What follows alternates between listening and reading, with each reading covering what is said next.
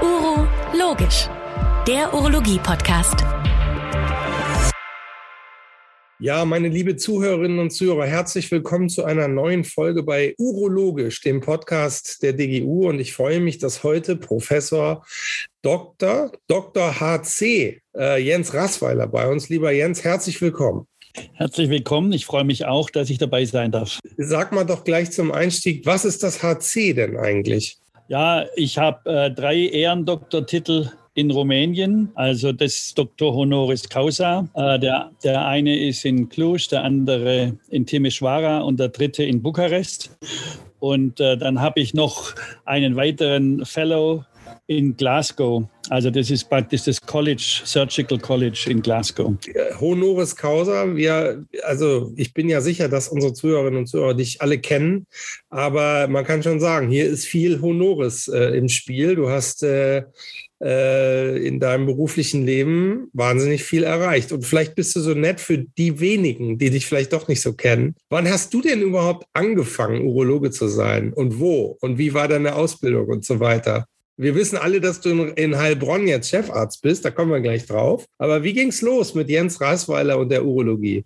Ja, das ist eigentlich ganz lustig. Ich hatte meine Freundin am Katharinenhospital, die war MTA, später auch Medizinerin geworden. Und da bin ich äh, praktisch an meiner späteren Klinik vorbeigegangen, wo ich bei Professor Eisenberger angefangen habe, habe gesagt, Urologe. Stuttgart. Ja, in Stuttgart am Katharin, das mache ich nie. Also da bin ich da durchgelaufen und gesagt, also Urologie, das mache ich nie. und ich habe auch äh, den wirklich berühmten Größen, den Professor Reuter, kennengelernt äh, als Anästhesiepfleger. Ich habe ein bisschen Geld verdient und dann hat es da immer so gerochen und so. Und ich war ja nur am anderen Ende des Patienten und habe auch wieder gedacht, nee, das machst du nie. Und dann bin ich über die Doktorarbeit letztendlich äh, über Nierenembolisation, über die Radiologie zur Urologie oder zur Niere dann gekommen. Äh, Professor Sommerkamp war damals so ein Mitarbeiter, also äh, in, in, Freiburg. Und zufälligerweise kannte mein Doktorvater, Professor Kaufmann, den Professor Eisenberger, noch aus Münchner Zeiten. Und so habe hab ich eigentlich den Eisenberger kennengelernt als junger Doktorand auf dem Wege nach München, wo wir unseren ersten Vortrag äh, also mit anschauen durften. Und der Eisenberger, der war so locker, hat uns da reingeführt. Und so hat sich eigentlich das dann äh, ergeben. Und dann hat er gesagt, ja, komm's mal. Und dann habe ich mein PJ dort gemacht und dann sah das alles ganz anders aus. Und in, welcher, in, welcher, in welchem Jahr sind wir jetzt ungefähr? Wir sind in dem Jahr 1979. Okay, Ende der 70er. Und äh, 80 dann, das war dann das äh, PJ. Und dann habe ich äh, eigentlich gedacht, ich mache was Gescheites und so. Ich mache erstmal vielleicht also Transplantationschirurgie oder sowas. Hab mich, da bin auch mal nach, nach Hannover gefahren, äh, um mich da mal vorzustellen. War äh, in der Pathologie ein Jahr in Tübingen bei Professor Bohle. Das hat dann ganz gut gepasst, weil das ja ein Nephropathologe war. Und, äh, und dann hat aber der Eisenberger so nach einem Jahr gesagt, jetzt kommen Sie. Es reicht. Komm mal her. Ja, genau. Und dann habe ich im Prinzip relativ rasch die Stelle bekommen und konnte dann immer so dann anfangen und habe es bis heute natürlich nicht bereut. Sag, und äh, okay, dann hast du dort die Facharztausbildung gemacht, aber du warst dann schon irgendwann auch in Mannheim, oder? Ja, ja, ich habe die Facharztausbildung gemacht und es war mal auch eine lustige Geschichte. Äh, also Rolf Muster ist ja ein, ein sage ich mal, ein, ein Mittler, also wir haben, haben die gleiche Zeit so erlebt. Und Wegbegleiter. Ja, Wegbegleiter, könnte ich sagen, urologischer Wegbegleiter, der sich auch mit der Stoßwelle damals befasst hat. Und er war in äh, Lübeck, ist dann mit dem Professor Hofstedt, äh, nee, mit war in Lübeck. Und, ähm, und ich war am Katharinenhospital und dann haben wir uns mal getroffen in Australien und haben gesagt, na, wer, wer wird jetzt der Nächste, der nach, als Oberarzt sozusagen nach München weitergeht? Wird das jetzt der Professor, Hohn, äh, der Professor Hofstetter mit Herrn Muster oder Professor Eisenberger mit mir? Und äh, weil der Eisenberger wollte unbedingt da nochmal hin.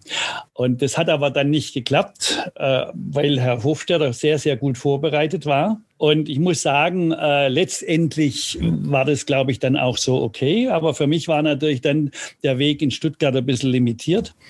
Und, äh, und dann habe ich äh, über einen ja, Kontakt über die äh, ESWL letztendlich Manfred Schulz, der früher bei Dornier war, dann bei Storz Medical angefangen hat, er gesagt, du, guck doch mal, der Alken sucht jemanden. Und dann äh, habe ich da angerufen da war Urlaub. Also er war eigentlich im Urlaub, aber er war da, bin durchgekommen und dann hat er gesagt, ja, schauen uns vorbei. Und dann habe ich dann die Stelle bekommen. Also reine Zufälle, aber es hat immer Toll. so ein bisschen geklappt. Keine Zufälle.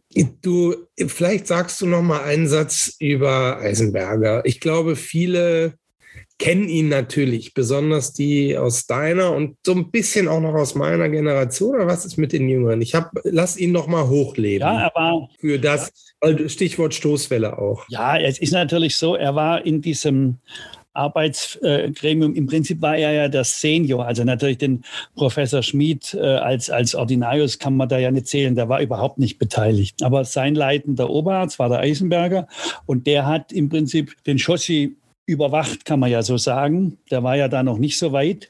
Der war im experimentellen äh, Zentrum da bei dem Professor Brendel. Natürlich hat die Hauptarbeit der Schossi gemacht, wie das halt so ist. Aber ich sage mal, wenn sie dann auch chirurgisch was gebraucht haben und auch, sagen wir mal, äh, nachher im Vertreten äh, gegenüber der Deutschen Forschungsgesellschaft und so weiter, war der Eisenberger natürlich eigentlich der Leiter des Teams. Und er ist dann eben früher gegangen, also 79 oder 78 wurde er, glaube ich, Chef in Stuttgart und ist dann so ein bisschen aus dem Team dann rausgekommen, weil natürlich die erste Behandlung im Februar 1980 war. Also die erste ESWL-Behandlung und, und Eisenberger hat es mit vorangetrieben, war einer der ersten. Die ja, ja, da und das hat dann dazu geführt, dass wir unbedingt den zweiten in Stuttgart haben mussten. Ah, verstehe. Den zweiten Litotriptor, die ah, ja, zweite Maschine. Zweite Maschine. Die Badewanne. Genau, die Badewanne. Und das hat dann sozusagen bis Oktober 83 gedauert. Ne, also 80 die erste Behandlung, das war ja noch mit dem Prototypen. Und dann hat er das aber auch geschafft, also mit seinen Kontakten zu Herrn Späth und so, dass wir das dann auch bekommen haben. Und dann war da die Hölle los bei uns, also am Katharinenhospital, weil natürlich die ganze Welt nicht nur nach München konnte, sondern jetzt auch nach Stuttgart. Ja, und sag mal, das hast du alles miterlebt, bist dann aber nach Mannheim Mannheim. Und wie lange warst du in Mannheim? Mannheim war ich sechs Jahre. Und bist dann nach Heilbronn. Genau. Das heißt, wann bist du nach Heilbronn gegangen? Weil ich habe hier jetzt gleich eine gute Überleitung. Ja, genau. Ich bin äh, also 93 gewählt und äh, also ein Jahr vorher und 94 bin ich dann nach Mannheim. So, jetzt kommt nach Heilbronn. Heilbronn. Jetzt kommt eine schöne Überleitung. Als ich 1991 mein Pflegepraktikum gemacht habe in einer chirurgischen Abteilung in Hamm in Westfalen, da hatte ich die Situation, dass der Chefarzt, ähm, sagen wir mal, ja, ich sag, so in den 50er waren und die, Ober die Oberärzte in mal ein bisschen älter, mal ein bisschen jünger. Und die Jüngeren bedrängten den Chefarzt, sag ich mal, und sagten, die Galle müssen wir jetzt endoskopisch machen. Und der Chefarzt sagte, nein, das geht doch nicht. Und der ältere Robert sagte, nein, das geht doch nicht. Da müssen die Hände rein in den Körper. Und ich habe das als junger, fast gerade Student alles so miterlebt, wie dann die ersten laparoskopischen Gallen gemacht wurden. Und äh, bin da sehr von geprägt worden. Äh, und ich frage dich, zu dem Zeitpunkt hast du, glaube ich, wie war das? Laparoskopie auch schon so langsam angefangen, denn das ist eins deiner Schwerpunkte geworden, für die du weltweit bekannt und berühmt geworden bist und sicherlich auch deine Ehrendoktoren da irgendwie mit zu tun haben. Sicherlich, natürlich. Wir haben äh, zum Beispiel Training in der Laparoskopie in Rumänien an, an verschiedenen Stellen durchgeführt. Also da Live-Operationen gemacht und Kurse gemacht. Natürlich äh, hat es damit zu tun. Nein, es war so, äh, wir, es gibt die äh, Society of Minimal Invasive Therapy, die John Wickham gegründet hatte. Und da war ich 1989 bei der Gründungsveranstaltung. Und dort hat schon der Professor Sem über die erste laparoskopischen Eingriffe, das war eine interdisziplinäre Gesellschaft, berichtet. Dann kam er ganz begeistert zurück. Ja, wir müssen das jetzt machen, Herr Professor Alken. Dann hat er es gesagt, jetzt machen Sie mal Ihre Habil fertig und dann sehen wir weiter. Und dann habe ich, also wurde das ein bisschen gebremst, weil dann wollten wir schon die Geräte von Storz beschaffen und so weiter. Hat dann ein bisschen gedauert, aber 1991, äh, dann kam es ja auch in die Urologie. In Wien war der Weltkongress für Endourologie, da wurden die ersten Sachen gezeigt, also Varikozelen, noch gar nichts Großes. Dann hat der Clayman ja die äh, erste laparoskopische Nephrektomie gemacht, was ganz gut gepasst hat. Ich hatte mal mit dem äh, Copcode in dieser Zeit mal experimentiert, die Niere zu embolisieren, war ja mein Bildthema, und die dann mit dem Morsellator auszusaugen, sozusagen. Aber perkutan, aber nicht laparoskopisch natürlich. Und dann hatten wir, das ist wirklich ganz genial, in Be Schloss Beichlingen in Weimar leider heute eigentlich fast, also ist keine Ruine, aber nicht mehr, hat keinen Glanz mehr, wie es mal war. Da wurden, wurden die Kurse abgehalten. Und zwar, wie du schon gesagt hast, für die Chirurgen. Also Professor Köckerling und andere Leute haben Kurse gegeben. Und ich habe dann im August 91, passt so etwa, meinen ersten Kurs genommen Natürlich habe ich die laparoskopische Cholecystektomie gelernt und wir haben dann äh, das Schwein bekommen, um die erste Nephrektomie zu machen. Und die haben wir dann, das hat dann, glaube ich, sechs Stunden gedauert, das war also richtig wild, aber wir haben es geschafft. Und den, also dieses äh, Umatik-Band habe ich bei meiner Antrittsvorlesung dann gezeigt. Also es war dann im Oktober 91 sozusagen, wo geht die Medizin hin? Und habe dann mit der Zusammenarbeit mit dem äh, Malcolm Copcode, der die erste in Europa gemacht hat, und den kannte ich ja sehr, sehr gut. Äh, und, und der kam dann äh, zur ersten Patientin in Deutschland dazu hat mir das dann assistiert und insofern lief das dann weiter, 92.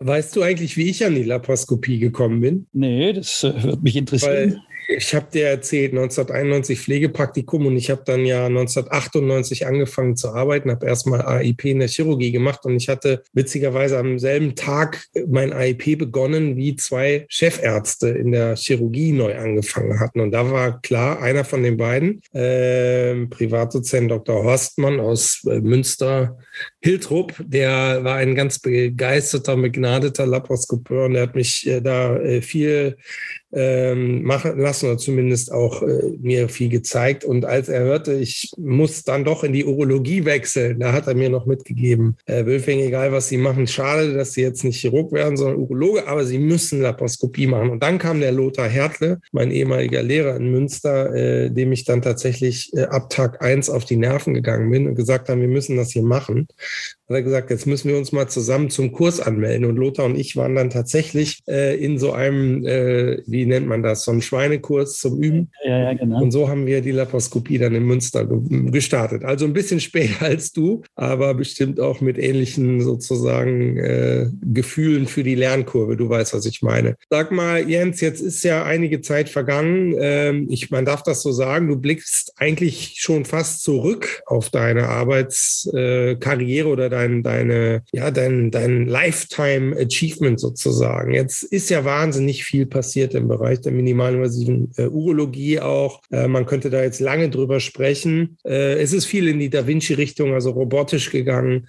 Und ich wollte dich einfach mal fragen, wie du es eigentlich einschätzt, wie sich das entwickeln wird. Und da wäre so eine Frage, die ich mir auch täglich stelle. Machst du eigentlich noch Laparoskopie? Und wenn ja, was? Und, und, und was würdest du jungen äh, Urologinnen und Urologen empfehlen? Sollen die noch äh, Laparoskopie, die anstrengende Lernkurve durchleben oder sollen sie gleich robotisch sich ausbilden lassen? Wo geht das hin? Ja, also bei uns ist es so, äh, wir haben uns natürlich am Anfang dem Druck dann beugen müssen. Ich habe ja im Jahr 2000 wirklich mal ganz kurz den Da Vinci da gehabt und habe so die ersten Prostatektomien gemacht, aber damals war das System ja noch nicht ausgereift. Und dann war das auch ein bisschen schwierig. Und erst dann so 2009 haben wir dann das S-System dann wirklich bekommen. Also hätten da noch vielleicht äh, auch schneller was machen können. Und es war vor allem wegen der Prostata. Und da war es am Anfang auch ein bisschen der Druck von den Patienten. Ich bin natürlich heute total überzeugt, dass also eine, es sich sicherlich nicht lohnt, eine laparoskopische radikale Prostatektomie, eine äh, sage ich mal, Sakropexie, eine Harnleiterreimplantation äh, laparoskopisch zu lernen. Bei Kindern mache ich es noch, aber äh, in der Niere also gerade die Retroperioskopie, die du ja auch äh, bevorzugst teilweise, da muss ich sagen, das mache ich immer noch. Da haben wir auch keinen Druck. Also dem Patienten ist eigentlich egal, wie der Tumor rausgemacht wird, ob er jetzt mit dem Roboter oder nicht rausgemacht wird. Und da kann man, denke ich, immer noch sehr schön arbeiten. Klar, für uns ist das die Lernkurve sind wir drüber. Also lernen wir, aber wir bringen es natürlich den anderen auch bei. Wir haben ja viele Fellows, die da bei uns sind. Und da wird schon noch viel in diesem Bereich, also Retroperioskopie, transperitoneale Lymphadenektomie. Ich mache zum Beispiel Hodentumor-Lymphadenektomien, die wir doch auch überregional bekommen, eigentlich nicht mit dem Roboter. Äh, und zwar, weil ich eigentlich da auch dieses taktile Feedback, das sind ja meistens postchemotherapeutische, wenn ich mit dem Sauger präparieren kann, so über der Aorta, ist mir das ein bisschen lieber, als wenn ich das mit meinem Da Vinci mache. Äh, obwohl ich das, kann man sicher beide äh, Techniken machen. Insofern, äh, also die Frage war ja, was soll die nächste Generation machen? Und ich denke, die Laparoskopie als Basisschule sollte bleiben. Also denke ich ganz stark so. Aber es gibt natürlich klare Indikationen und, und also es darf nicht ein Entweder-Oder sein, weil das ist falsch, sondern also ganz sicher, es gibt hundertprozentige Indikationen für die Robotik, die sind unschlagbar. Ja, und, und das habe ich ja genannt. Und, und ich habe jetzt zum Beispiel auch vor kurzem mal eine, eine Fistel nach einer offenen radikalen Prostatektomie operiert. Da hatte ich früher Angst und wie soll man das machen? Und das ging eigentlich wunderschön, weil man im Prinzip die Anastomose wieder aufgemacht hat, die Blase ein bisschen zurückpräpariert hat. Dann lag das die Fistel da, dann hat man die zugenäht, dann hat man wieder eine Anastomose gemacht mit der gleichen Qualität. Das könntest du offen gar nicht so darstellen. Ja? Und wenn man sich überlegt, was Herr Schrott noch Durchzugsrektum, äh, komische Operationen gemacht gemacht hat, um das Ganze zu lösen. Also da hat sich viel getan. Großartig, Jens. Das sind schöne Einblicke. Wir werden das äh, sehr gut verfolgen. Ich persönlich glaube, dass so diese klassische Laparoskopie einfach natürlich grundsätzlich wegen der Roboter ein bisschen weniger wird. Und die Expertise, die du hast, ist natürlich auf einem Level, die muss man erstmal schaffen. Ähm, äh, das so, und jetzt möchte ich tatsächlich mal zu einem anderen Thema nochmal schwenken, denn äh, wir können nicht über Jens Rassweiler oder mit Jens Rassweiler sprechen, ohne nicht auch über die Mannheim Uro Band zu sprechen. Ja, ich sehe hier einen breit grinsenden Jens Rasweiler vor mir und sehe, wie das Herz ein bisschen schneller schlägt gerade. Äh, ich darf die Anekdote erzählen, dass mir nochmal klar geworden, Jens, äh, was du für ein Musikus bist, nämlich ähm, die Tatsache, als wir ähm, bei einer Vorstandssitzung in Berlin waren, abends bei einem Essen waren, vor zwei Jahren ungefähr oder eineinhalb, äh, und in dieses Restaurant kam eine Straßenmusikantin hinein mit einer Gitarre und einer Mundharmonika. Und du saßt eingeklemmt auf einer langen Bank, links vier andere und rechts vier andere. Und man merkte förmlich, wie du unruhig wurdest, nachdem du schon mehrfach mitgesungen hattest bei dieser Musikantin. Und, und irgendwann passierte es jetzt. ne?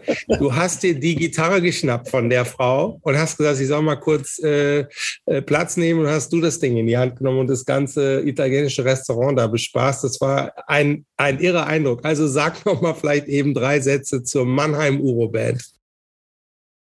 Ja, also ich, ich habe schon, ähm, sagen wir mal, mit der Musik relativ lange zu tun, habe praktisch mit elf Jahren äh, Gitarre gelernt. Und man hat äh, eigentlich erst, und das muss ich sagen, durch die Mannheim Uroband hat sich die also ich sage mal, das, das, also dass man als eine Band aufgetreten ist, das hat sich eigentlich dort erst ergeben. Ich habe mit Kurt Miller auch äh, auf Urologenkongressen äh, sozusagen irgendwelche Songs über die Urologie gemacht. Das waren ja immer gecoverte oder umgetextete Songs. Also entschuldigen Sie, ist das der Sonderflug nach Tokio, also da der Udo Lindenberg Geschichte von Pankow. Und und das war also schon immer drin.